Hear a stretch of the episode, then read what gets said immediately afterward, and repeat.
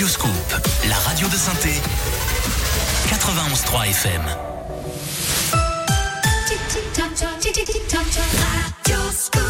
Et belle matinée et bon courage à vous. Merci d'être là. C'est Radio Scoop dans la Loire et la Haute-Loire sur Internet à la radio dans votre téléphone. Vous le savez, Radio Scoop s'écoute partout.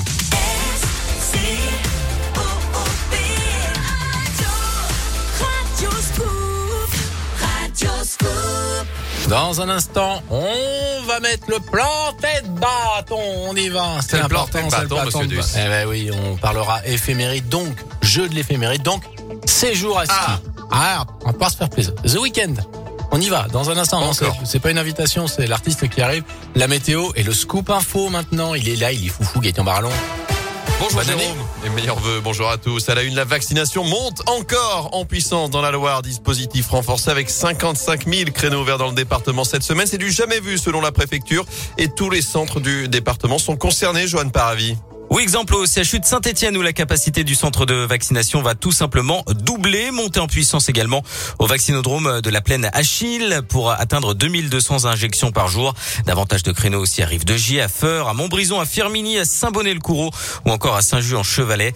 À retenir également du côté de Rouen l'augmentation des créneaux au centre du Fuyant mais aussi et surtout l'ouverture dès ce matin d'un centre temporaire au Scarabée. Il sera ouvert 7 jours sur 7 de 9h à 17h. Enfin, déménagement en cours à Saint-Chamond. Le centre de vaccination quitte l'hôpital du Gier pour s'installer à proximité au château du Jarret et augmenter euh, donc sa capacité. Il sera opérationnel dès cet après-midi. Il sera ensuite ouvert 7 jours sur 7 de 8h15 à 17h30. Merci Joanne. Et dans ce contexte, Gabriel Attal a annoncé hier un plan de renforcement pour augmenter le nombre de tests réalisés. Le porte-parole du gouvernement a notamment évoqué la création de plusieurs centaines de points de dépistage à proximité des centres de vaccination. Alors que près de 10 millions de personnes sont testées chaque semaine actuellement, les délais explosent depuis plusieurs jours. Enfin, après les propos polémiques d'Emmanuel Macron sur les non-vaccinés et sa volonté, je cite, de les emmerder, la mobilisation repart contre le pass vaccinal avec plusieurs centaines de personnes rassemblées samedi à saint et au Puy-en-Velay. Plus de 105 000 au total en France, selon le ministère de l'Intérieur. Notez que le projet de loi débarque aujourd'hui au Sénat après avoir été voté la semaine dernière à l'Assemblée. Dans l'actu à saint plus que trois semaines pour être aux normes. À partir du 31 janvier, certains véhicules très polluants vont être interdits de circuler dans la nouvelle ZF à la zone à faible émission. Décision entérinée par Saint-Etienne Métropole le mois dernier.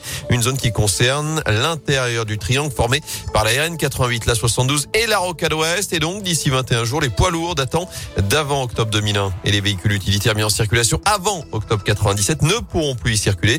Ça concerne tout ou partie de sept communes, la Roche-la-Molière, Saint-Genélaire, Villars, Saint-Prix-en-Jarret, Saint-Jean-Bonnefond et évidemment Saint-Etienne. Les précisions pour Radioscoop de Sylvie Fayol, vice-présidente à Saint-Etienne Métropole en charge de la transition